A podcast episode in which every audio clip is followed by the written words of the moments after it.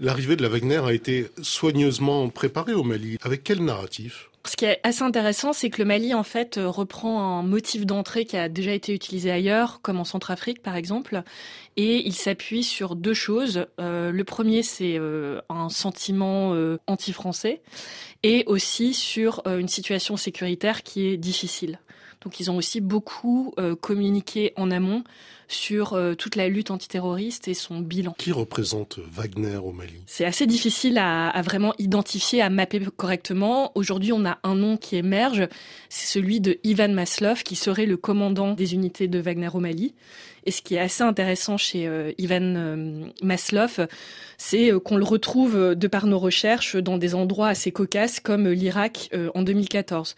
Donc on suppose que c'est plutôt quelqu'un qui a un passé appartenant à l'appareil sécuritaire euh, russe. Vous avez pu euh, circonstancier des cas de violation des droits de l'homme. Comment vous avez procédé et qu'est-ce que vous avez pu démontrer? Pendant un certain temps, le groupe Wagner ne prenait pas de mesures de protection en ligne très très fortes.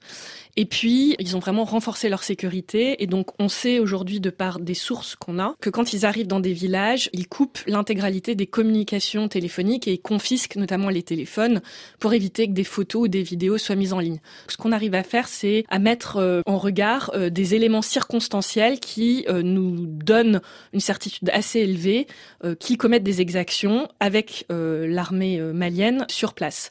Donc, on a obtenu de par des sources des témoignages, on a retrouvé des photos, des vidéos sur les réseaux sociaux. Et évidemment, on croise tout ça avec la présence ou non ou les opérations de l'armée euh, malienne euh, avec les Russes. Avec la guerre en Ukraine, est-ce que les mercenaires de Wagner euh, pourront-ils en tout cas se maintenir au Mali?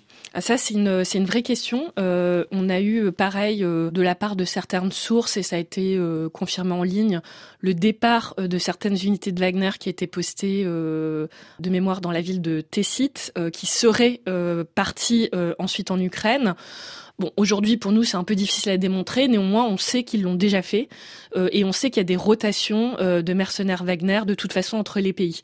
Donc, euh, ça serait pas euh, bête de penser qu'ils vont rebouger certaines de leurs troupes vers l'Ukraine. Merci. Merci.